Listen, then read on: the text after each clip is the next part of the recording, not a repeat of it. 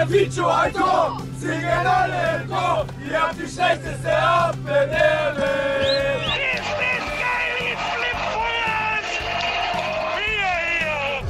Schanzer Podcast mit Christina Richter. Ein Servus geht raus vom Audi Sportpark in eure Wohnzimmer, in eure Autos, aber auch in eure Büros. Wir melden uns nämlich im neuen Jahr, im Jahr 2023, wieder zurück mit einer niegelnagelneuen Ausgabe. Und zwar ist das die Folge 31, die euch präsentiert wird von den Stadtwerken Ingolstadt, Autobierschneider und Systec. Dafür habe ich mir einen neuen Gast in den kleinen Pressekonferenzraum hier am Funktionsgebäude geholt, äh, der mir gestern nochmal eine kleine WhatsApp zukommen hat lassen. Ich glaube, ich darf das jetzt erzählen, Marius, weil er wissen wollte, was da heute so auf ihn zukommt. ja, servus miteinander, servus Schanzer. Ähm, frohes neues Jahr noch an alle.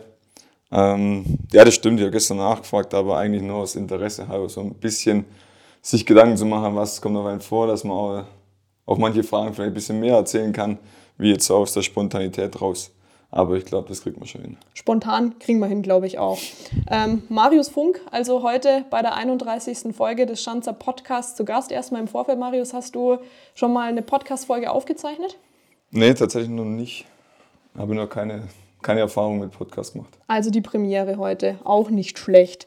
So, du kennst dich mit den Kategorien ein bisschen aus, weil du ja schon mal reingehört hast, glaube ich, in den Schanzer Podcast, oder? Ja, kenne ich. Äh, meine Spielzeit, meine Historie. Fast fast. Und das letzte? Sonst löse ich auf. Ja, löse mal auf. Unser Ding. Also ja, es geht immer Ding, mit genau. unser los. Ähm, und deswegen starten wir jetzt auch gleich in die erste Kategorie, die sich nennt Unsere Spielzeit. Ich habe jetzt nochmal die, die alten Folgen alle so ein bisschen durchgeguckt. Das ist verdammt lange her, muss ich sagen, dass ich einen Torwart hier bei mir sitzen hatte. Damals war es mit Fabian Buntic die erste Folge, die wir zu Corona-Zeiten aufgezeichnet hatten. Und deswegen mehr oder weniger auch eine Premiere für mich. Denkst du, da erwartet mich was Besonderes? Viele sagen ja immer, Torhüter sind ein bisschen spezieller, aber ich glaube, dass, dass ich da schon relativ umgänglich bin und dass dir jetzt nichts allzu Neues erwarten wird. Das wollte ich nämlich jetzt hören, weil du mal zu mir gesagt hast, als wir mal im Auto zu einem Interviewtermin unterwegs waren, dass mal ein ehemaliger Mitspieler zu dir gesagt hat, dass du nicht so durchgeknallt oder verrückt bist, wie andere Torhüter das vielleicht wären. Würdest du das unterschreiben?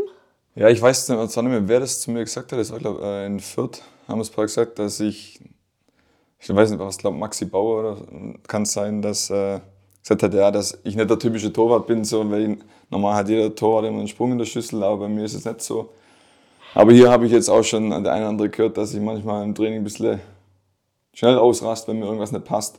Also von dem habe ich wahrscheinlich auch ein paar Ecken, oder die als zum Torhüter zuzuordnen sind, aber ich glaube, dass ich ganz umgänglich bin. Da kam tatsächlich auch eine Fanfrage dazu rein, äh, warum du Maxi Neuberger beim Chemnitz-Spiel so angeschrien hast, wurde da gefragt. Tatsächlich? Ja, tatsächlich. Soll ich gleich beantworten? Ja, oder? gerne. Das war so, ähm, da kam, glaube ich, ein langer Ball und der, also ein Querball und ich kam raus und Neuby war eigentlich ohne Druck und dann habe ich gesagt, habe ich Torwart gerufen, dass ich ihn habe und Neuby hat dann trotzdem gepasst. Ist ja okay, wenn Neuby in der Situation seine Entscheidung getroffen hat. Und wenn er eine Entscheidung trifft für sich, dann soll er die auch durchziehen, wenn er sich sicher ist. Und dann war halt eine zweite Situation, wo dann Neuby dachte, dass ich jetzt rauskomme, was aber für mich nicht, nicht möglich war, da in dem Moment rauszukommen, den Ball abzufangen. Äh, und da war halt sauer. Und wir haben es dann danach in der Halbzeit oder in der Halbzeit haben wir es gleich geregelt. Und Neuby hat dann auch gelacht, dass er einfach in dem Moment sauer war und einen Puls von 180 hatte. Äh, und wir haben uns dann darüber unterhalten und er weiß ganz genau, dass dass wenn der Torwart Torwart schreit, dann ist normal so eine Regel im Fußball, dann bleibt man auch weg. Aber er hat da seine Entscheidung getroffen und das passt dann auch. Und ist auch nichts weiter Schlimmes draus passiert, das von dem her. Da sieht man mal, den wachsamen Fanaugen entgeht nichts. Ja, richtig. Gut, das hört man natürlich auch ziemlich anders im Stadion. Das stimmt. Ja. Dann lass uns mal nochmal über ein anderes Spiel sprechen, wo das vielleicht auch ein bisschen zutrifft. Ähm, du erinnerst dich an das oberbayerische Duell in München, an den 2 zu 1 Erfolg des FCI. Da waren alle Spieler nach Schlusspfiff eigentlich ziemlich happy, aber wenn man dir ins Gesicht geguckt hast, du warst da ein bisschen angefressen noch. Das stimmt, kann ich mir auch noch gut erinnern, weil mir das 2 zu 1 in dann, ich glaube, 92 Minuten war es, äh, ziemlich angekotzt hat. Ähm, weil es einfach, wir haben glaube ich in der 88. macht Schmidt das 2-0. Sollte das jetzt nicht passieren, das 2-0, dann klar, das, geht, das Tor vielleicht passiert auch, vielleicht daraus, dass einfach eine 2-0-Führung jetzt da ist. In der 90. trotzdem darf es nicht passieren.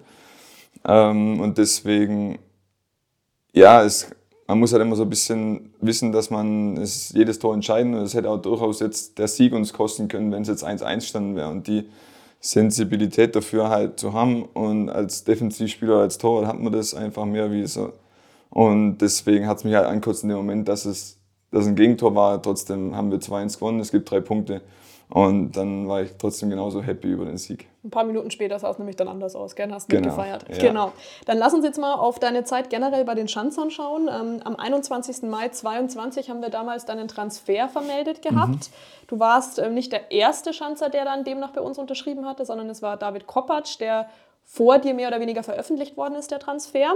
Aber vielleicht hast du das auch bei unserem Instagram-Kanal verfolgt. Ähm, Es wurde ja anscheinend schon früh spekuliert, dass du Teil der Schanzer Familie wirst. Und damals, als wir den Transfer mit David veröffentlicht hatten, haben schon die ersten geschrieben, ja, was ist denn mit Funky? Wir dachten, den vermeldet ihr jetzt. Hast du das wahrgenommen? Ja, ich habe es ein bisschen mitgekriegt, weil ich natürlich auch dann äh, äh, die Social Media Plattform schon gefolgt bin und äh, habe dann auch die Kommentare oder wollte, war selber interessiert, was so für Neuzugänge alles kommen. Und dann liest man auch automatisch auch die Kommentare und dann hat mich schon erstmal verwundert, woher die das alle wissen. Uns oder, auch, ja. Äh, woher, der, woher die Info kam, dass, ähm, oder wie, ich, wie mein Name jetzt da in das Spiel, ins Spiel kommt, weil es war eigentlich, es konnte keiner wissen, es wusste nur äh, Fürth und Ingolstadt Bescheid. Und deswegen, ja, aber sie mussten ja nicht allzu lange dann drauf warten. Stimmt, weil der nächste warst dann du. Genau. Und äh, hast du dann danach auch die Transfermeldungen verfolgt, die dann danach gekommen sind? Ja, danach habe ich dann schon auch verfolgt, was dann mit Musa Dumboya, äh, Maxi Ditgen, MD beide, mit äh, Didi zusammen mit dem Handy, habe ich alles schon mitgekriegt. Ja. Einer, der schon ein bisschen früher seitens Fürth zu Ingolstadt gewechselt ist, das war ja Hans Nuno Sapai. Ja. Den kanntest du, hattest also hier gleich direkt einen Ansprechpartner. Hast du dir bei dem ein paar Infos eingeholt gehabt, bevor du hier unterschrieben hast? Nee, tatsächlich nicht, ähm, weil ich jetzt auch nicht, äh, weil meistens holt man sich Infos rein, bevor man dann irgendwas etwas fix ist. Und dann wollte ich jetzt nicht, dass es nachher vielleicht hier in- intern in der Mannschaft in Ingolstadt, dass es da irgendwie Thema wird oder dass gesprochen wird. Deswegen habe ich gedacht, nee, ich mache mir mein eigenes Bild jetzt. Ähm, hatte dann gute Gespräche mit, äh, mit dem Trainerteam, mit allen Verantwortlichen und äh, habe mich dann selber dafür entzeu- überzeu davon überzeugt und musste nicht äh, noch andere Sachen äh, in Erfahrung bringen.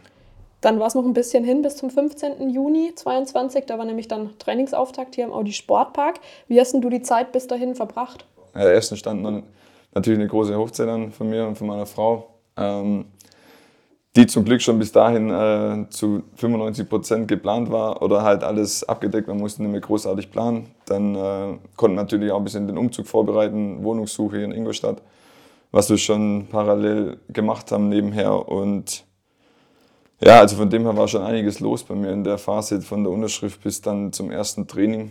Dann nach, dem, äh, nach der Hochzeit ging es dann noch äh, in die Flitterwochen nach Mauritius und da habe ich mich dann ja auch dann vorbereitet auf, die, auf den Trainingsstart, um mich fit zu machen. Ja. Auch dann ging es eigentlich Schlag auf Schlag. Wie gesagt, der Trainingsauftakt, die Testspiele, das Trainingslager. Vielleicht kannst du uns jetzt mal mitnehmen, wie du den Sommer dann so verlebt hast, jetzt nachdem du ja komplett neu auf der Schanz warst. Ja, sehr positiv. Ich war klar, wenn man eine neue Mannschaft zu einer neuen Mannschaft stößt, dann äh, ist natürlich schon ein bisschen so Anspannung da. Wie sind die Typen?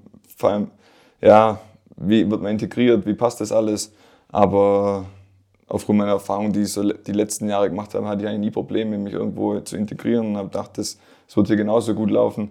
Und bin da auch bestätigt worden. Wir haben eine super Mannschaft äh, hier vorgefunden, äh, die super Typen, wo alles gut passt. Und dann macht es natürlich den Einstieg schon leichter, wenn, wenn man sich von Tag eins an versteht. Und ich muss sagen, die Zeit verging aber relativ schnell, die Vorbereitung mit Trainingslager und die ganzen und Testspiele, Training und weil es einfach auch Spaß macht. Und ich glaube, das ist dann schon äh, ein gutes Zeichen und hat mich dann auch schnell daran bestätigt, dass der Schritt nach Ingolstadt der richtige war. Spaß hat es gemacht wahrscheinlich bis kurz vor dem Test gegen deinen Ex-Club, gegen Fürth. Denn da war dann in der 20. Minute schon wieder Schluss für dich und Maurice Dehler musste dich ersetzen. Ja, ich habe es leider schon ein, bisschen, schon ein paar Mal miterlebt. Ähm, erst im Dezember letzten Jahres, wo es dann eine größere Verletzung war. Zum Glück war es jetzt, oder in einem Testspiel, wenn man von Glück sprechen kann, wusste ich ziemlich schnell, dass es nichts Großes sein konnte, auch schon in, in dem Moment, wo es passiert ist. Und äh, deswegen war es dann für mich und für den Kopf relativ, relativ gut, wo ich dann wusste, okay, man macht einen kleinen Eingriff im Knie. Ähm, und dann, äh, wenn es gut läuft, bis in zwei, zweieinhalb Wochen wieder auf dem Platz. Und so ist dann eingetreten. Und das war dann schon, äh, ja, für mich sehr gut. Was waren da dann so die ersten Schritte? Also du bist ja damals runterbegleitet worden ähm, von unserer Physioabteilung, von unserer medizinischen Abteilung. Und wie ging es dann die nächsten Stunden, die nächsten Tage für dich weiter? Ja, dann habe ich äh, erstmal die Erstversorgung natürlich direkt kühlen, Kompression drauf, dass, die, dass es keine zu all, äh, große Schwellung im Gelenk gibt. Äh, und dann hatte ich direkt am nächsten Tag einen MRT-Termin bekommen, ähm, was auch wichtig war. Und dann war dann ziemlich schnell klar, dass es dann einen kleinen Einriss am, am Meniskus gab. Äh, und dann habe ich auch direkt meinen Operateur kontaktiert, mit der, der meine Knie bis jetzt alle operiert hat, mit dem ich sehr zufrieden war. Und der hat es dann zum Glück ermöglicht, dass ich dann drei Tage später direkt dann operiert werden konnte und somit halt auch keine Zeit verloren habe. Ähm, und dann direkt danach dann sofort mit der Reha starten konnte. Und ja, war schon alles dann gut getaktet und gut gemanagt, dass wir ja, so wenig Zeit wie möglich verloren haben. Was aber dann die OP dennoch zur Folge hatte, war, dass du den Pflichtspielauftakt gegen Bayreuth und damit auch gegen deinen Kumpel Benedikt Kirsch äh, verpasst hast, wo man sich wahrscheinlich mhm. total darauf gefreut hat, gehe ich jetzt mal davon aus, einen ehemaligen Fürther da noch äh, zu sehen. Du bist dann auf der Tribüne gesessen, hast das Spiel von dort aus verfolgt. Wie bitter war das dann für dich? Ja, wir haben damals, wo die äh, Spielplanauslosung oder der Spielplan rauskam für Dritte Habe ich zum Bene schon gesagt, ja, wetten wir, erster Spieltag spielen wir direkt gegeneinander. Echt, habt ihr ja. gesagt, okay. Und äh, dann kam es auch noch so. Und ja, und dann kurz, ich weiß gar nicht, wann der Spielplan nochmal rauskam und dann halt, wo die Verletzung stattfand. Für mich war am Anfang noch so eine kleine, kleine Hoffnung, dass ich es vielleicht zum äh, Auftakt schaffe, aber das war dann einfach zu knapp. Ähm, und wäre dann auch, sagen wir, unnötig gewesen, da ein Risiko einzugehen, dass danach wieder irgendwas passiert. Ähm, aber klar, auf der Tribüne, ich hoffe, dass ich das nicht mehr so schnell erlebe, weil das war der Horror, wenn man so einfach mitfiebern. Mitfieber auf der Tribüne ist einfach ein ganz anderes Gefühl wie auf dem Platz. Da ist man, da ist man auf dem Platz, sage ich, gelassener und äh, wie auf der Tribüne. Und wenn dann ja, die paar, so ein paar Szenen mitgeht, dann kann man manchmal gar nicht hinschauen. Also das war schon ziemlich anstrengend. Wer geht auf der Tribüne mehr ab? Äh, ist es Max Dittgen oder bist es du? Ja, Ditgen habe ich auch erlebt. Der ist natürlich auch eine, eine Hausnummer, was das angeht. Der ist, bei dem ist es so, dass ich kann wenigstens noch sitzen, aber er steht dann schon meistens. Ja, gerade, dass er das Tür, äh, die Tür unten nicht ja, aufreißt und selbst draufspringt auf Oder den Rasen. auf die Ersatzbank, ja. aufs Dach von der Ersatzbank springt. Unfassbar ja. war das immer. Dann lass uns noch über Darmstadt sprechen. Da hat es ja leider auch noch nicht gereicht gehabt in der Pokalrunde. Da hat Poni dich auch noch ersetzt gehabt. Also Markus Ponert, unser Ersatzkeeper, stand zwischen dem Pfosten. Jetzt ist es ja so, dass mehr oder weniger zwischen den Keepern ja auch Konkurrenzkampf ist, wie es halt bei den anderen Feldspielern auch der Fall ist. Wie ist denn da generell so euer Draht im Keeper-Team?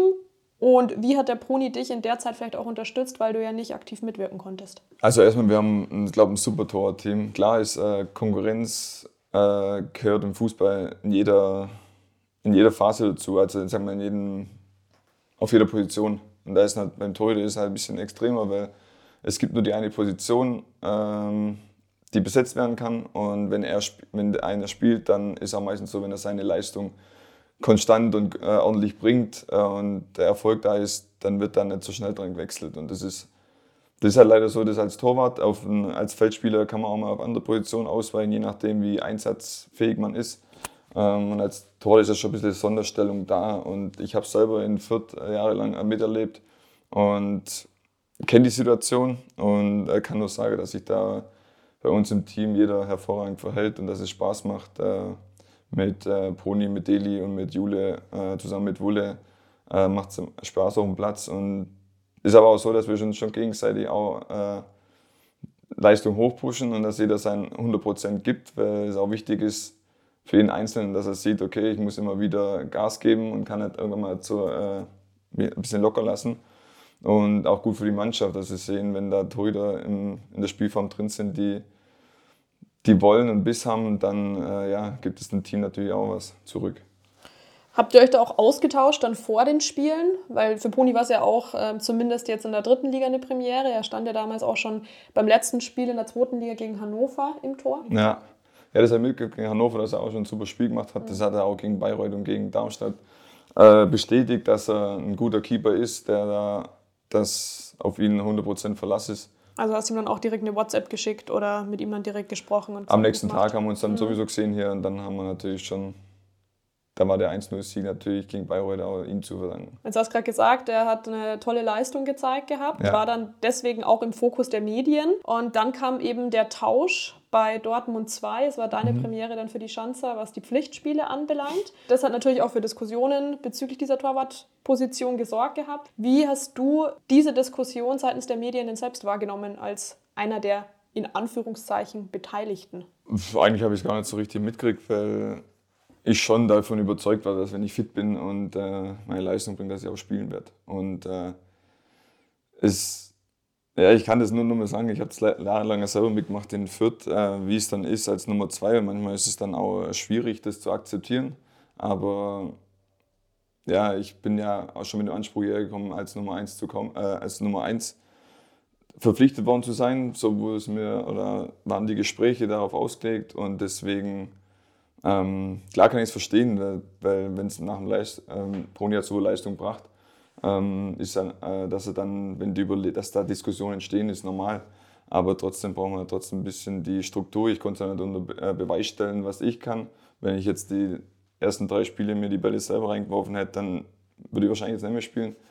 Das ist alles klar auch Fakt, aber ja, das ist halt äh, in der Torwartposition ist einfach ein bisschen spezieller das Ganze. Dann widmen wir uns jetzt wieder vermehrt dem Liga-Alltag. Blick nochmal so ein bisschen zurück, wie es dann für uns eigentlich verlief, weil die englische Woche war gut, also sieben Punkte, damit kann man leben.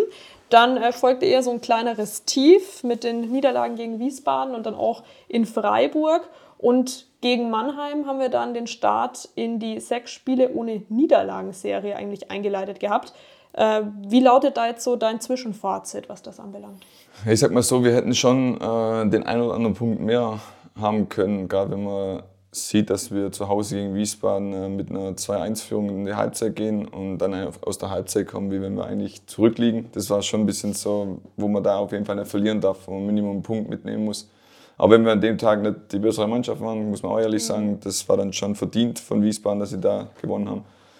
Aber ja, trotzdem könnten wir sagen wir, besser darstellen, mehr Punkte haben, könnten auch vielleicht einen oder, einen oder anderen Punkt weniger haben manche Spiele, aber, aber ich glaube, dass, dass man schon zufrieden sein kann mit der. Wir haben eine gute Ausgangslage jetzt ähm, und jetzt gilt es halt die nächsten bis, äh, bis Ende Mai halt kontinuierlich äh, Punkte einzufahren. Überwintert hat der FCI nämlich dann auf Platz 4. Also würdest du unterschreiben, dass du eigentlich zufrieden bist? Oder du hast eigentlich schon ein bisschen so angedeutet, eigentlich wäre noch mehr gegangen? Zufrieden ist man eigentlich nie. So, ähm, ich will schon da unter die ersten drei kommen. Und äh, das ist auch mein Anspruch, am besten natürlich unter die ersten zwei. Und, äh, und dafür, das hätten wir jetzt vielleicht in der Hinrunde schon erreichen können, äh, aufgrund der aktuellen Tabellensituation, wenn die Punkte so ansieht. Aber es steht alles noch offen, es ist nichts abgeschrieben, wir haben jetzt genug Spiele Zeit und das in eigener Hand äh, das äh, ja, das zu verwirklichen. Und ich glaube, da ist auch jeder in der Mannschaft gewollt dran, das zu, das zu erreichen. 21 Spiele sind es nämlich noch, also ja. ein Marathon ohne Länderspielpause. Da steht noch einiges vor der Tür. Ähm, was in den letzten Spielen aber schon hervorgestochen ist, das war vor allen Dingen eure Leistung im Defensivbereich. Es waren 14 Gegentore, die der FCI bisher kassiert hat. Die Fans fragen sich natürlich auch, also das kann ich auch schon mal vorweggreifen, was denn so das Erfolgsgeheimnis der Defensive ist. Ja, das bin ich jetzt schon öfters in Interviews gefragt worden, genau, was ja. immer so das Erfolgsrezept ist. Ich glaube, dass wir es einfach als Gesamtverbund äh, defensiv schon extrem oder ex, ja, extrem gut machen. Das bestätigt natürlich auch jetzt das, was in der Hinrunde war. Die, äh, nur 14 Gegentore ist natürlich schon, schon stark und 8 zu 0 Spiele, 9 zu 0 Spiele mit äh, Bayreuth. Ähm, das ist natürlich schon äh, sehr gut. Und was ist unser Rezept? Ja, ich glaube einfach, dass jeder weil dass jeder weiß, wenn wir hinten zu Null spielen, dann ist die Chance relativ oder ist sehr hoch, dass wir drei Punkte holen, weil wir vorne immer ein Tor machen. Oder zu, ja, zu 99 Prozent immer ein Tor machen. Und, und wenn wir das halt verinnerlichen und das so jedes Spiel äh, ja, auf den Platz bringen, dann sind wir ja einfach schwer zu schlagen. Wenn wir, kein, wir lassen kaum Chancen zu. Äh, und das nagt dann auch im Gegner, wenn er weiß, er kommt immer bis zum letzten Drittel und dann ist wieder Schluss. Und das ist dann einfach auch ein, ein guter Job von uns alle, ähm, da unser Tor zu verteidigen bis aufs Letzte. Also ich kann sagen, Marius ist das immer gefragt worden, eigentlich bei jedem Interview. Ja, richtig. Äh, und hat auch eigentlich immer diese Antwort gegeben, Ja. also eigentlich hätte ich die für dich schon geben können. Dann, äh, was du auch schon mal gefragt worden bist, aber ich weiterhin sehr interessant fand, ist eine Statistik, dass du ja die weiße Westen-Statistik weiterhin anführst mit 8 zu 0 Spielen. Bist du auch so ein Statistiktyp oder ist dir das komplett egal? Ja, eigentlich nicht so Statistiktyp. Klar, es ist schön, wenn man es hört, ähm, dass man gerade auf Platz 1 ist. Äh, aber ähm, wenn ich da am Ende der Saison immer noch stehe und wir eine für uns erfolgreiche Saison äh, gespielt haben, dann ist es ein guter, äh, sag mal, guter Beigeschmack oder halt so. Ja, nimmst du an, danke. Ja, oder? nehme ich dann an, dann, dass das so ausgeht dann. Lässt du dann ein T-Shirt damit drucken? Nee, so weit haben wir es nicht. Okay, nee, gut. Nee. Dann ähm, möchte ich natürlich noch mal ganz kurz einen ja, kleinen Ausblick wagen, was jetzt das kommende Spiel angeht. Am 16. Januar, also am Montag, geht es um 19 Uhr gegen den letztjährigen Mitabsteiger aus Aue. Und damit läuten wir eigentlich die Restrunde ein, wo wir, wie gesagt, ein sehr ordentliches, ein sehr straffes Programm mit 21 Spielen haben. Ähm, ja, wie lautet das Minimalziel für die nächsten Wochen? Elversberg ist dann der Gegner, der darauf folgt, und dann Bayreuth. Das gleiche gilt eigentlich wie so jetzt äh, nach der Sommervorbereitung. Es ist extrem wichtig, gut äh, wieder zu starten. Wenn wir den Start von, äh, vom Sommer hinlegen, dann wäre ich sehr zufrieden. Das wäre okay, und, aber es geht natürlich am Montag schon mit einer großen Hausnummer geht schon los. Auf der Tabelle sieht es vielleicht nicht so aus, aber Aue ist jetzt in der Hinrunde ihren Erwartungen ein bisschen hinterher geblieben, auch ihren eigenen Erwartungen. Äh, ich glaube, dass die schon jetzt in der Pause äh, das genutzt haben, auch mit dem neuen Trainer, ähm, daran gearbeitet zu haben und die werden alles daran setzen, um hier bei uns drei Punkte mitzunehmen. Aber das wollen wir natürlich mir entgegenwirken. Wir wollen auch die drei Punkte. Und wir wissen, glaube ich, schon oder sind gut darauf äh, vorbereitet, was auf uns zukommt. Mit dem neuen alten Trainer, muss man sagen. Ja, genau, neuer alter Trainer. Das ist Ja. Paar Mal, ich, unfassbar. schon, ja. Ja. Welchen Anteil Fans dann äh, haben können, dass man letztlich als Sieger vom Platz geht, das haben wir in München gesehen. Ähm, vielleicht kannst du nochmal an unsere Anhänger appellieren, am Montag unbedingt in den Audi Sportpark zu kommen und euch zum Sieg zu schreien. Also die ganze Mannschaft wünscht sich nur, dass äh, so viel wie möglich von euch äh, in den Audi Sportpark kommen und uns unterstützen. Auch wenn es vielleicht manchmal ein bisschen schwierig ist, äh, wenn ihr nicht so zufrieden seid mit der Leistung, glaubt, äh, glaubt, dass, äh, glaubt dran, dass wir auf jeden Fall auf dem Platz alles versuchen und 100% rausholen. Ähm, und mit eurer Unterstützung, wenn ihr auch immer alles gibt, dann glaube ich, dass wir da noch einige Prozentpunkte rausholen können und wenn, wenn, ihr, euch, äh, wenn ihr euch uns nach vorne peitscht. So ganz. Ja, das glaube ich, kann man so lassen. Lass einfach so stehen, Funky. Gut, dann springen wir jetzt einfach vom FCI mal zu deiner Person. Und den Sprung machen wir in unserer Kategorie. Weißt du sie? Helf mir kurz. Trink einen Schluck, ich, ich löse auf. Unsere Geschichte. Hast du vorher gesagt. Hat er gewusst. Hat er gewusst. Ähm, das ist nämlich auch Teil des Schanzer Podcasts, der präsentiert wird von den Stadtwerken Ingolstadt, Auto, Bierschneider und Systec. Heidenheim, Stuttgart, Fürth, Ingolstadt. Welche Autostrecke ist am besten ausgebaut in deine Heimat? Gut, Heidenheim, da konnte ich selber nicht Auto fahren. Ähm, da bin ich dann mal gefahren worden. Das war okay, aber ich sag, die beste war äh, Fürth, Aalen. Weil es alles Autobahn war, äh, alles A6 und A7. Äh, Wenn es gut lief, war ich da schon mal in einer Stunde daheim. Ähm, und Stuttgart war auch noch, da war, wenn ich mit dem Auto dann gefahren bin, da war ziemlich viel Verkehr immer durch Schwäbisch Gmünd durch und wo es da haben sie einen Tunnel gebaut, der war damals nicht und dann haben wir da zum Teil mal eineinhalb Stunden gebraucht für 70 Kilometer und, und die schlechteste ist bis jetzt Ingolstadt-Aalen. Sorry, muss ich sagen, aber da ist alles Bundesstraße und wenn man da in der Woche mal fährt und äh, viele LKWs unterwegs sind, dann kann das schon mal zweieinhalb Stunden dauern. Ist jetzt auch keine, keine Zeit und ich fahre es auch nicht mehr oft. Ähm, aber da brauche ich jetzt am längsten. Die Leute kommen dann eher zu dir zum Besuch. Ja, die meisten kommen immer zum, zum Spiel. Und ja, und ich fahre, wenn dann mal am Wochenende heim, aber so oft kam es jetzt leider auch nicht vor. Wenn wir gerade schon beim Spiel sind, persönliche Frage, du hast äh, im Audi Sportpark bei den Heimspielen immer, scheint zumindest so, einen Fanclub, der direkt hinter äh, Magenta immer positioniert ist, mit so einem kleinen Plakat. Da gehst du auch nach Spielschluss immer hin und quatscht mit denen.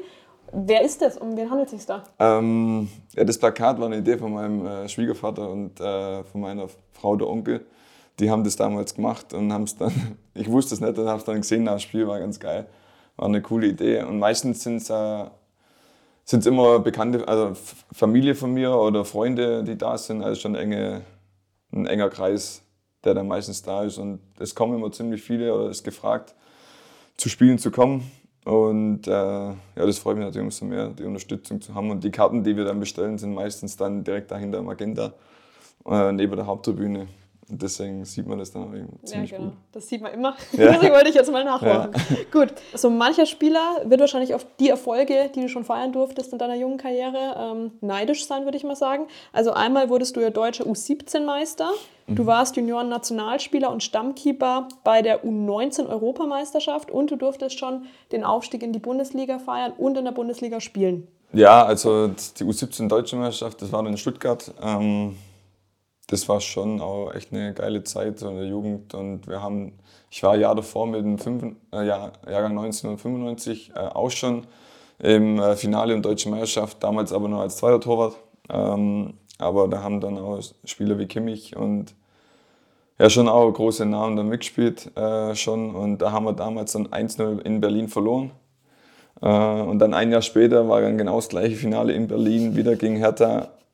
Nur diesmal habe ich, äh, hab ich dann gespielt und haben 1-0 gewonnen. Also war dann schon auch eine geile Zeit und war schon cool damals äh, U17 Deutscher Meister zu werden.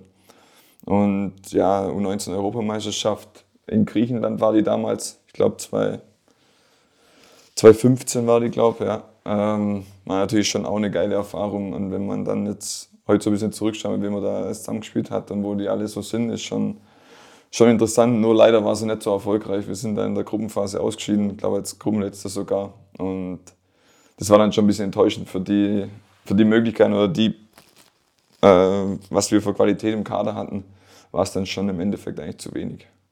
Ja. Dann noch abschließend, was ich ja auf dem Zettel hatte, der Aufstieg in die Bundesliga. Ja, das war natürlich schon, das ging eigentlich schon die ganze Saison, so war das ein bisschen, wir haben eigentlich, ja, wir wussten eigentlich, vor manchen Spielen hat man so einfach das Gefühl, ja gut, heute äh, gewinnen wir wieder. So, das war einfach so eine Selbstverständlichkeit in der Saison drin. Äh, es war eine Mannschaft, die einfach funktioniert hat, von vorne bis hinten äh, und ja, hat einfach riesen Spaß gemacht, auch wenn ich da jetzt nicht, äh, auch keine so tragende Rolle hatte in dem Ganzen äh, mit dem Aufstieg, also nicht auf dem Platz, dann war es trotzdem, es war jeder hat sich da gefühlt, dass einfach, äh, dass er seinen Teil dazu beitragen hat und das war, glaube ich, auch das Rezept am Ende dafür, dass wir auch dann aufgestiegen sind, weil wir haben es, glaube ich, erst am, wir haben vorletzten Spieltag in Paderborn gespielt und mussten dort gewinnen, damit wir noch am letzten Spieltag eine äh, reelle Chance, also eine Chance haben, direkt aufzusteigen, wenn wir gewinnen und die anderen verlieren. Mhm. Ich glaube, Kiel war es, die dann verlieren mussten. Und dann war es letzter Spieltag und wir gewinnen dann zu Hause gegen Düsseldorf, haben dann schon parallel auf der Bank immer mitgekriegt, dass Kiel zurückliegt.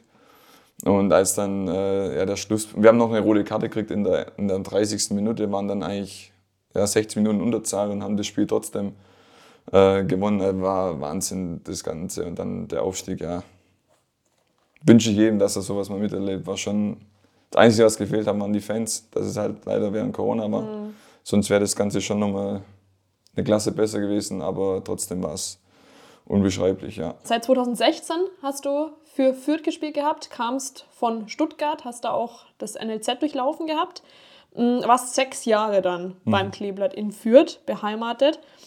Wie ist denn das jetzt? Du hast ja damals unterschrieben gehabt, wurdest ja damals, weil du noch recht jung auch warst, nicht unbedingt als Nummer 1 geholt, sondern da war unter anderem Sascha Burchardt dann auch vor dir.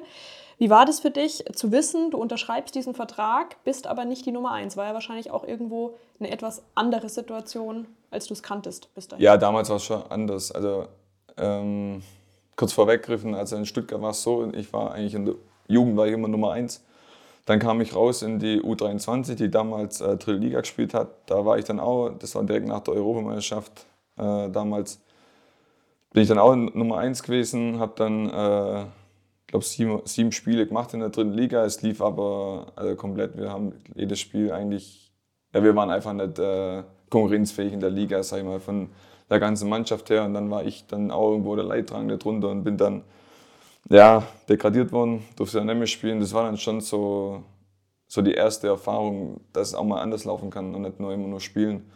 Und dann war eigentlich für mich klar, dass ich dann was Neues machen wollte und bin dann äh, im Sommer 2016 dann nach Fürth. Aber da war dann schon die Idee, dass ich äh, hauptsächlich äh, bei den Profis trainiere. Und weil ich damals war ich 20, glaube dann ja 20.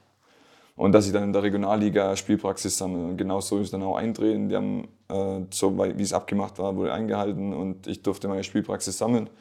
Habe bei den Profis trainiert. Dann kam natürlich nach einem halben Jahr kam erstmal eine Verletzung dazu in Fürth äh, wo ich dann sieben Monate ausgefallen bin und dann ja, aber auch relativ trotzdem schnell eigentlich fit geworden sind für die Schwere der Verletzung. Und ja, und dann ist natürlich so, dass ich, wie du sagst, wenn man einen Vertrag unterschreibt, will man eigentlich spielen. Und äh, also so wie es abgemacht war, ist dann eingetreten und dann natürlich über die Zeit entwickelt man schon Ansprüche, dass man sich auch weiterentwickeln will und auch äh, bei den Profis spielen mhm. will. Und so so habe ich das auch entwickelt, habe mich dann im Training äh, weiterentwickelt und ähm, ja, über Trainingsleistung versucht, auf mich aufmerksam zu machen.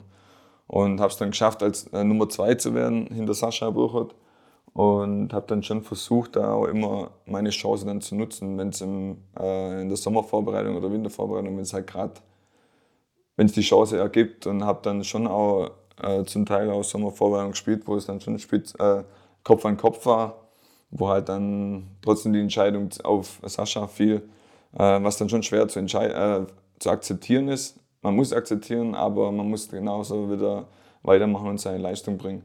Und das habe ich über die Jahre versucht, das dann halt, hat dann vielleicht nicht immer funktioniert oder hat nicht funktioniert, dass ich dann wirklich die Nummer 1 war von Anfang an, außer dann, äh, wo ich dann in der Bundesliga-Saison zwischendrin dann, äh, ich glaube, es war am siebten oder achten Spieltag reinkam ähm, ja, ist dann ein bisschen schwer. Würdest du dann trotzdem sagen, dass irgendwann auch mal der Moment da war, dass du die Entscheidung bereut hast? Nach Fürth zu gehen? Mhm. Nee, die Entscheidung nach Fürth zu gehen ich nie, äh, würde ich nie bereuen. Am Ende machen wir uns nicht schon mal Gedanken, äh, was wäre vielleicht richtig gewesen. Vielleicht waren es waren die sechs Jahre zu viel, vielleicht mal nach zwei, drei Jahren woanders hin ausleihen, versuchen, dass einfach Spielpraxis dann äh, woanders zu holen. Aber im Nachhinein weiß man es nie, was die richtige Entscheidung war. Ich hatte eine super Zeit, eine schöne Zeit in Fürth und will sie auch nicht vermissen. Und deswegen würde ich jetzt im Nachhinein mal sagen, dass es, dass es falsch war. Im Gegenteil, das war richtig. Und ja, man weiß auch nie, wenn man dann woanders hingeht, wäre es da besser geworden, wie ist es. Und deswegen, ich bin froh, dass ich es so gemacht habe und umso froher, wenn man das sagt, jetzt hier zu sein. Aber du weißt es demnach eben auch, wie es ist, auf der Bank zu sitzen und dann eben die Jungs nach vorne zu peitschen, zu motivieren, ähm, ja, zu pushen. Wie hast du dann den Weg für dich gefunden, das zu machen? In Fürth meinst mhm. Ja, also ich habe dann versucht, einfach, wenn ich auf der Bank war, ähm, weil es geht ja um den Erfolg vom ganzen Team und um den Verein. Und dem habe ich versucht, einfach äh, dann ein Stück weit das, was ich in der Hand hatte, äh, zu, zu beeinflussen und versucht, die Spieler dann äh, auf den Platz zu pushen, anzufeuern. Äh, Gerade während Corona war es gut möglich, weil im Stadion war niemand, man konnte, man hat es man hat's gehört, man konnte anpeitschen und im Training Vollgas zu geben, da auch lautstark zu sein und sich nicht verstecken, nur wenn man zweiter Torwart ist. Und weil das bringt dann, man muss schon aufmerksam auf sich machen und dass auch jeder weiß, okay, da ist einer da, der ist bereit, wenn er wenn er, spielt, wenn er spielt. Und ja, und so habe ich das versucht, dann meine Rolle da anzunehmen und trotzdem aber mit dem, mit dem Hinblick, dass ich irgendwann selber dann Nummer eins werden will. Mhm. Ja. Da haben wir auch eine, finde ich, sehr interessante Frage bekommen, ähm, wie das rein psychisch für dich ist, wenn sich jetzt der Stammkeeper verletzt. Das ist ja eigentlich so die, die Option, dass man dann eben als Ersatzkeeper reinkommt und eben dann voll da ist, ähm, weil es eben immer so eine Chance braucht. Ist es dann vielleicht auch manchmal so, dass man sich vielleicht, ich weiß, es ist schlimm, aber auch mal denkt, ja, hoffentlich verletzt sich der jetzt, dass ich meine Chance bekomme? Also ich denke zumindest nicht so. Also ich wünsche keinem eine Verletzung, weil ich selber weiß, wie es ist. Mhm. Und ähm, wenn es Verletzung, wenn sich jemand verletzt, dann äh, klar ist es dann so, dass dann der zweite oder der Nachrangige dann einfach spielt. Und, aber das hat jetzt, deswegen wünscht man das einem nicht, dass er sich verletzt. Jeder will, dass, äh, dass einer gesund ist und fit bleibt. Aber trotzdem ist dann die Chance dann da aus Sicht vom zweiten Tor. Wenn, wenn dann die Verletzung da ist oder Krankheit, kann ja auch mal nur Magen-Darm sein oder eine Erkältung, dass, was nicht so gravierend ist, als kleine Verletzung ist, ähm, wo man dann spielen muss. Und dann muss man halt da sein, auch wenn es nur für ein oder zwei Spiele ist, dass man dann die Chance nutzt, seine Leistung bringt. Und dann hat man, und alles andere hat man dann selber eigentlich gar nicht in der Hand. Dann ist ein Trainer da, der es entscheiden muss, dann, äh, wie geht's weiter? Spielt der andere wieder oder bleibe ich drin? Und ja, aber so, dass man sich jemand eine Verletzung wünscht, das, also, also ich mache das nicht. Das wünsche ich keinem. Ja, wünsche Ja, auch niemandem. Wie hoch ist dann vielleicht der Leistungsdruck als Ersatzkeeper, wenn du von der Bank kommst? Höher, als wenn du gleich von Anfang an spielen würdest? Kommt immer auf die Person drauf an. Also ob man sich selber Druck macht oder ja, wie man es empfindet. Also ich hatte mir eigentlich da nie einen Druck gemacht. Eher so, ja, du kannst eigentlich nur gewinnen. Jetzt spiel, spiel dein Spiel, bring deine Leistung und eigentlich gelassen sein. Und man kriegt dann auch ziemlich viel Sp- Zuspruch, wo ich dann damals zwei Liga dann gespielt habe als Torwart, wo mal Sascha krank war oder dann kommen da die Mitspieler und Zuspruch und geben dir eigentlich so viel Vertrauen, dass du da eigentlich reingehst und weißt, okay, das wird ein gutes Spiel. Und so war es dann auch. Und deswegen, ja, eigentlich gar nicht so einen großen Kopf machen, sondern einfach, ist nur Fußball, Fußball spielen.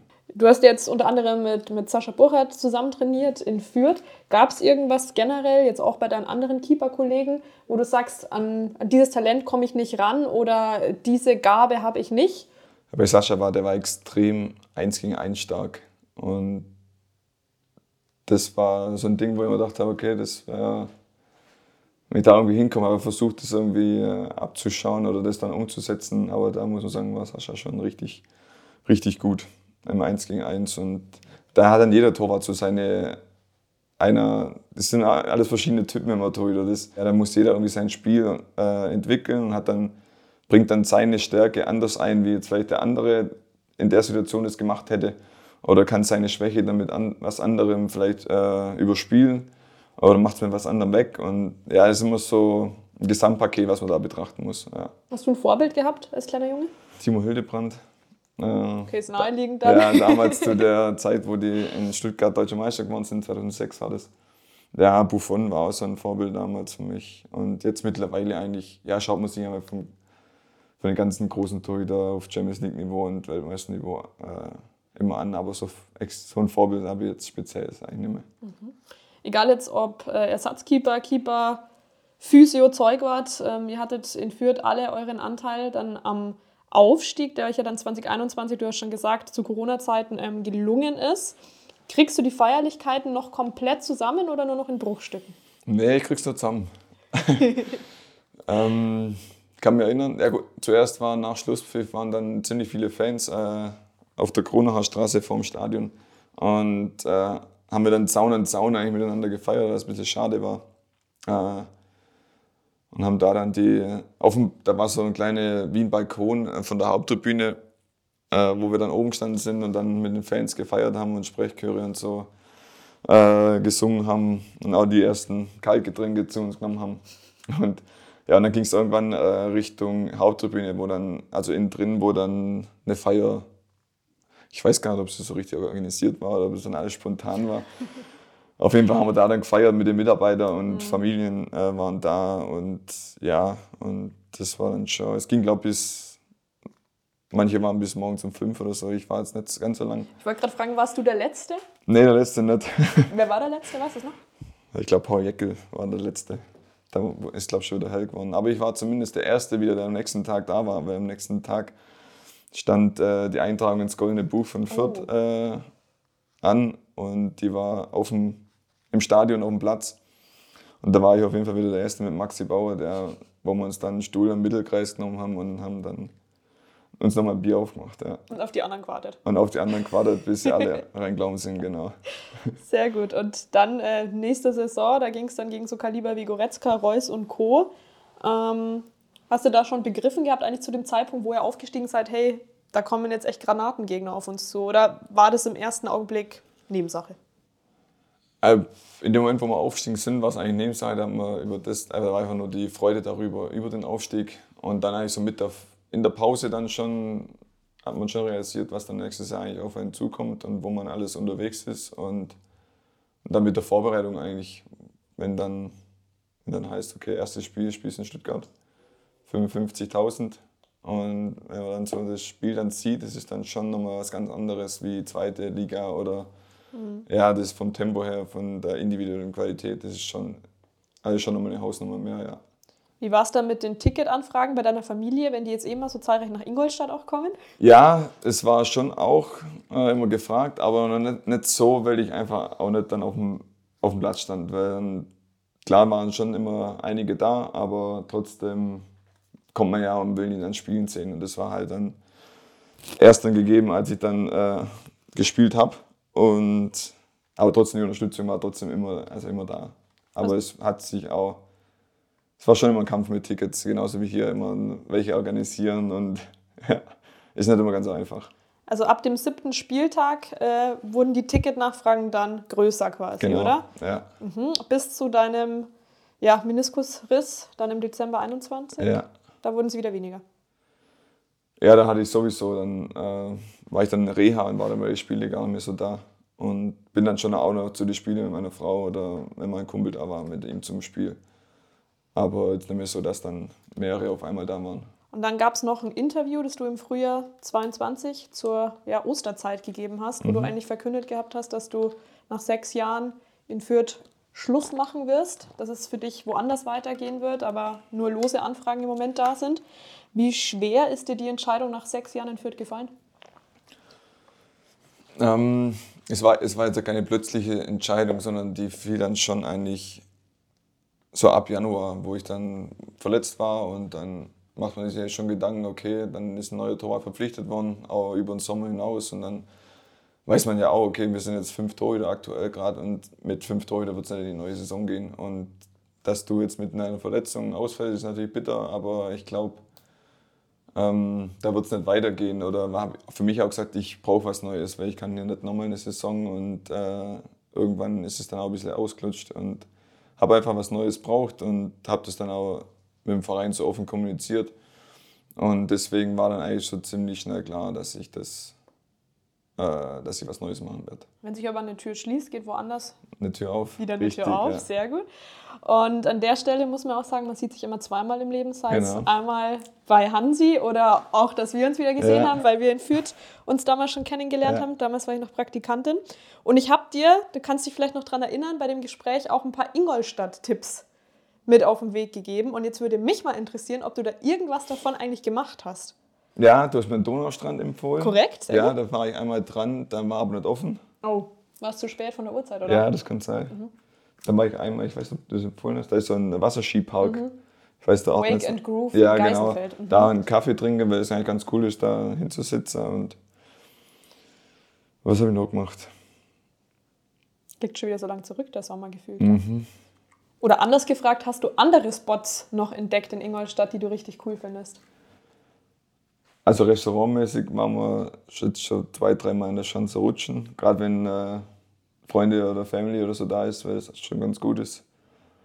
Ähm, eine Freundin, meine Frau geht ganz gerne den Westpark, weil da halt ein bisschen mehr zum Einkaufsmöglichkeiten sind, wo man einfach mal auch Flanieren kann? Genau, richtig. Und Ja, kannst du noch mal Gedanken machen, weil ja. da kommt nachher noch mal eine Frage dazu, Okay, schon mal ja. vorab. Äh, bleiben wir beim Thema Lokalitäten in Ingolstadt. Mhm. Ihr hattet ja in der Winterpause eine Weihnachtsfeier, Ja. eine interne.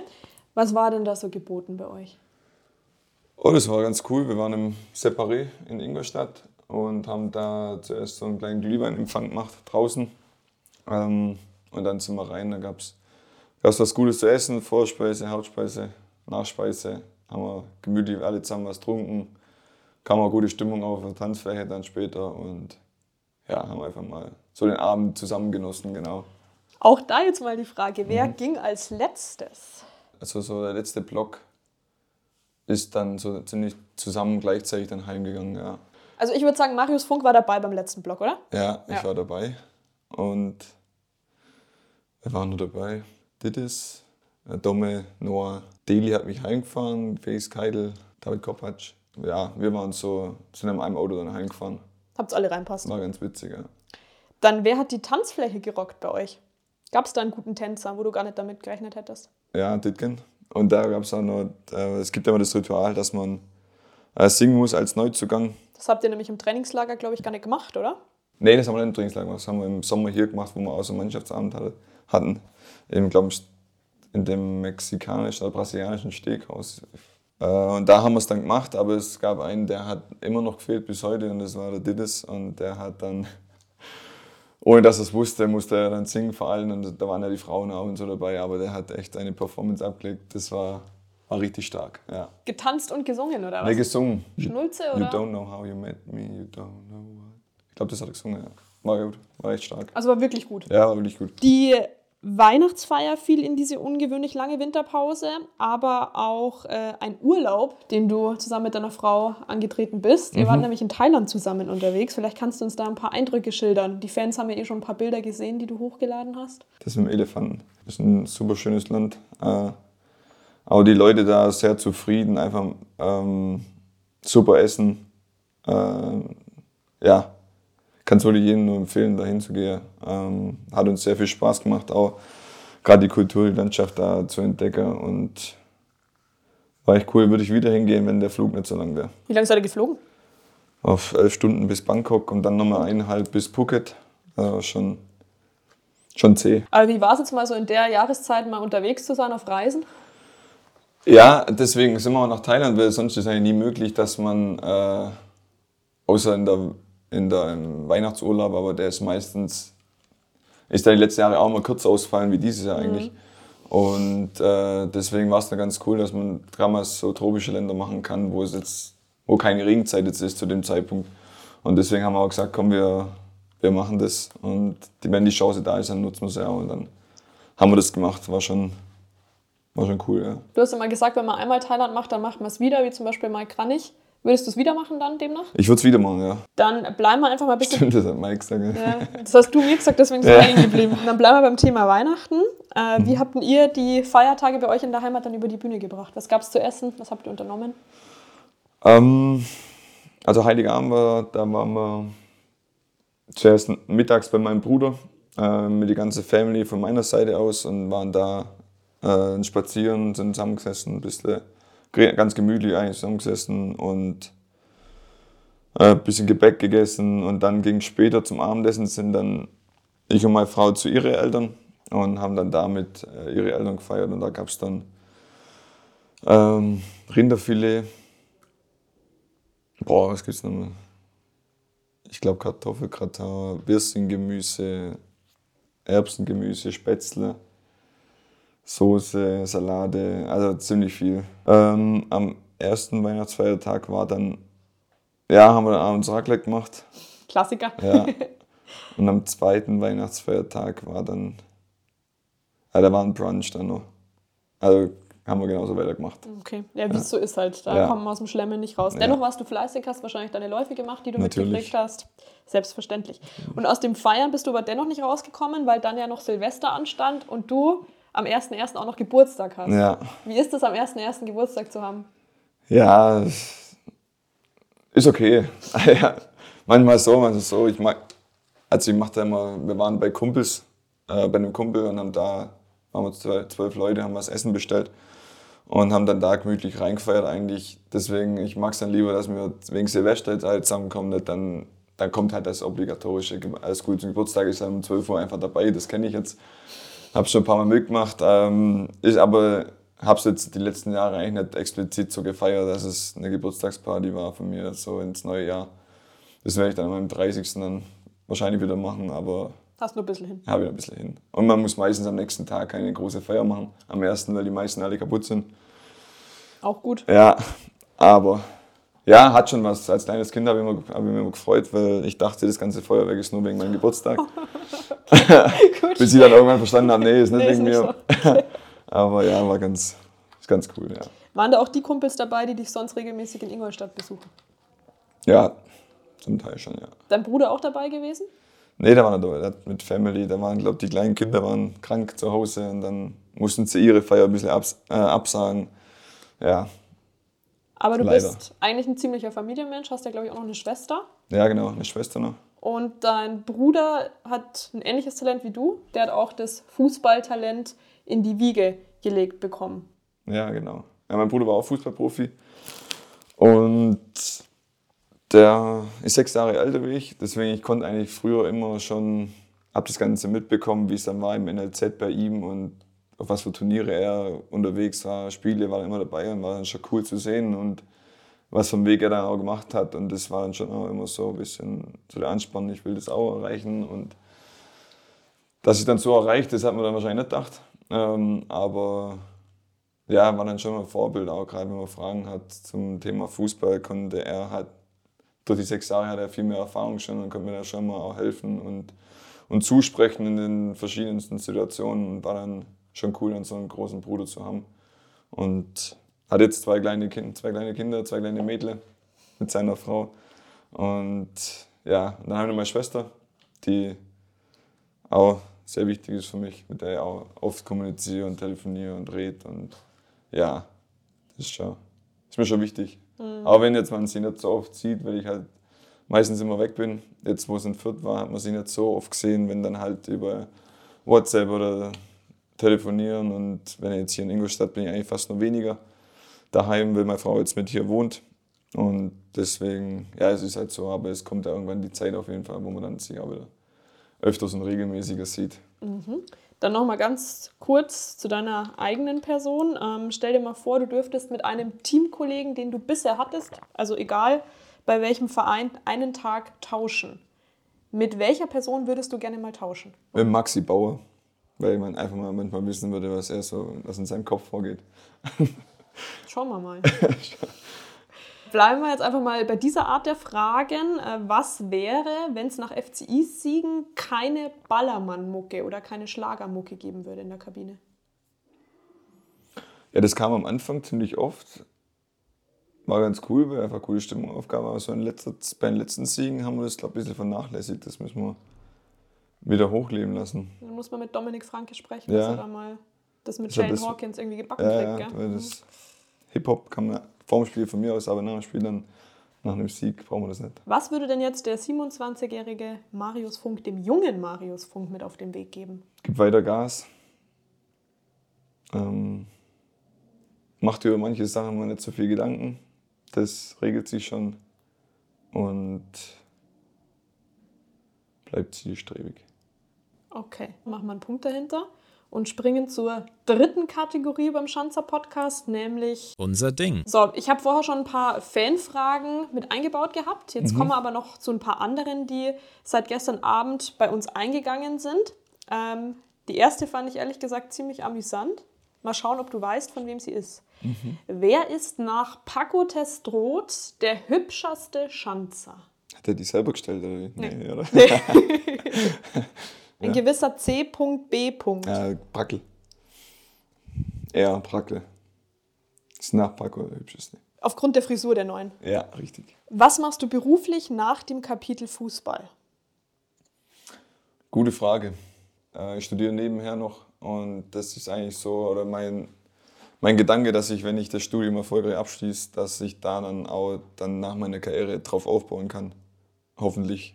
Und ja, das ist so mein Ziel dahinter. Und habe dann noch ein bisschen Weg vor mir im Studium, aber ich habe ja auch noch hoffentlich ein paar Jahre im Fußball. Deswegen glaube ich schon, dass sich das dann gut ausgeht und eine gute, äh, ja, gut drauf aufbaut dann, dann nach dem Fußball. BWL studiert der Funky übrigens und genau. muss auch aktuell lernen, weil da bald eine Prüfung ansteht. Gell? So schaut es aus, ja. Wie ist das Gefühl, wenn man den Ball mal nicht hält? Ja, kommt drauf an, was es für ein Ball war. Wenn jetzt einer mir aus 16 Meter den Ball im Winkel haut, dann tut es auch weh, wenn es ein Tor war, aber dann denkt man, okay, hat er gut gemacht, muss man akzeptieren. Dann gibt es natürlich auch Bälle, wo man sagt, boah, hätte ich jetzt vielleicht auch halten können. Da tut es dann schon mehr weh, sag ich mal. So, aber klar, als Torwart will man nie ein Tor kriegen, egal wie. So, nächsten Fragen kommen jetzt. Fehlt dir das Partymachen mit deinen Jungs? Kam sicher auf eine von meinen Jungs die Frage, nehme ich mal. Ähm, früher war das schon ganz witzig ab und zu. Oft kommt es ja nicht vor. Äh, wenn man Fußball ist, dann äh, ergibt sich das gar nicht äh, die Zeit leider dafür. Ab und zu vielleicht mal gerade in der Sommerpause, Winterpause. Aber ja, mir fehlt manchmal schon einfach die Zeit, dass man mit allen zusammensitzt. Muss nicht unbedingt eine Party sein, aber zusammensitzen, grillen oder so. Äh, einfach mal wieder mit unter Jungs ein bisschen reden, quatschen, Blödsinn reden, ja. Und dann noch eine Anschlussfrage Mhm. daran. Deine Lieblingsdisco, die du früher hattest, wie hieß die? War nicht im gleichen, oder? Ja, ja. äh, gut, wir waren früher, gab es bei uns in Aalen immer Tonfabrik, hat die geheißen. Und da, was heißt Lieblingsdisco? Ich weiß, es kommt so rüber, wenn ich so oft äh, in der Disco war, aber das war ja nicht der Fall. Das war halt dann, wenn wenn es sich irgendwann mal alle drei, vier Monate mal ergeben hat, dass es dann vielleicht mal an einem freien Wochenende da war, ja. Genau, sonst bist du natürlich sehr diszipliniert. Ja, klar. Dann lass uns mal zu anderen Fragen springen, ähm, die bei mir eingegangen sind, nämlich Fragen von Menschen, die dir nahe stehen und manche Menschen stehen dir noch ein bisschen näher. Und wir starten einfach mal mit dieser Frage, die stammt aus dem letzten Podcast und ist demnach von Rico Preisinger. Vom nächsten Podcast-Gast würde ich gerne wissen, wie er denn seine Pause genutzt hat und ob er wieder gut erholt ist und ready für die äh, Rückrunde. Gut, das habe ich ja schon alles eigentlich erzählt vorhin. Aber bist Das- du ready für die Ich restliche bin absolut Runde? bereit für die Restrunde. Ja. Wollen wir einfach weitermachen? Ja, Gut. gerne. Dann äh, machen wir weiter mit dieser Person. Hallo lieber Marius, hier ist der Frieda. Du, wenn du willst, können wir gerne noch mal ein Käffle trinken gehen. Was hältst du davon? Kannst du ja mal melden. Liebe Grüße. Schmidi, Legende. Komme ich gern drauf zurück auf das Käffle. Wenn er wieder Wenn aus Saarbrücken zurück ist, Wenn er oder? wieder zurück ist, hoffentlich bald und voller Energie und fit. War nämlich dein Zimmerpartner im Trainingslager. Genau, ja. Wie harmoniert ihr so? Sehr gut. Eigentlich, ich kannte, oder wir kannten uns eigentlich so, vor- wir hatten Stück, war ja auch in Stuttgart früher in der Jugend und daher kannten wir uns schon, aber wir hatten damals eigentlich nicht, nichts zu tun, so wirklich. Ähm, wir wussten aber, wer wir sind, und auch wo ich herkomme, wusste ich, Schmidt äh, kenne ich, aber sonst hatte ich noch nie so Berührungspunkte. Und dann waren wir im Zimmer im Trainingslager und ja, haben wir uns gut verstanden und verstehen uns auch jetzt noch gut. Mit dem Kandidaten, der jetzt kommt, verstehst du dich noch mal einen Ticken besser. Echt? Funky, mein Freund. Ja, ich lasse mir natürlich auch nicht nehmen, dir ein, zwei Fragen zu stellen.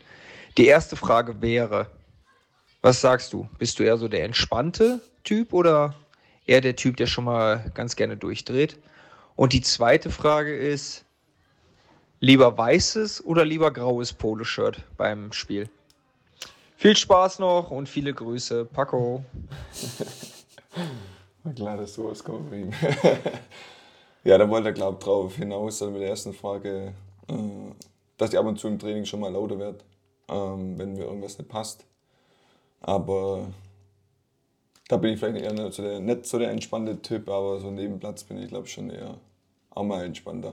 Und das gehört auch mal dazu auf dem Platz. Wir können uns nicht alle uns gegenseitig nur streicheln. Und dann gehört's, auch wenn es vielleicht mal dann ich übers Ziel hinausschieße, dann sagt man das mir, dann kann man drüber reden. Aber lieber haben wir ein bisschen mehr Emotionen und Feuer drin im Training als, als nichts.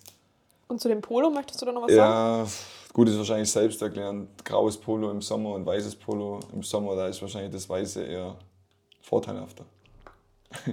Dann äh, von Markus Ponat habe Mhm. ich jetzt leider keine Sprachmemo bekommen, aber äh, eine verschriftete Frage, die Mhm. kann ich dir auch auf jeden Fall mit auf den Weg geben, warum die Keeper beim FCI im Fußballtennis besser sind als die Feldspieler, was da das Erfolgsrezept ist. Boah, das Erfolgsrezept, ja, weil wir, ja, weil wir Torhüter immer unterschätzt werden mit unseren technischen Fähigkeiten. Das heißt, äh, wir können nicht, äh, die Torhüter können nicht kein Fußballtennis.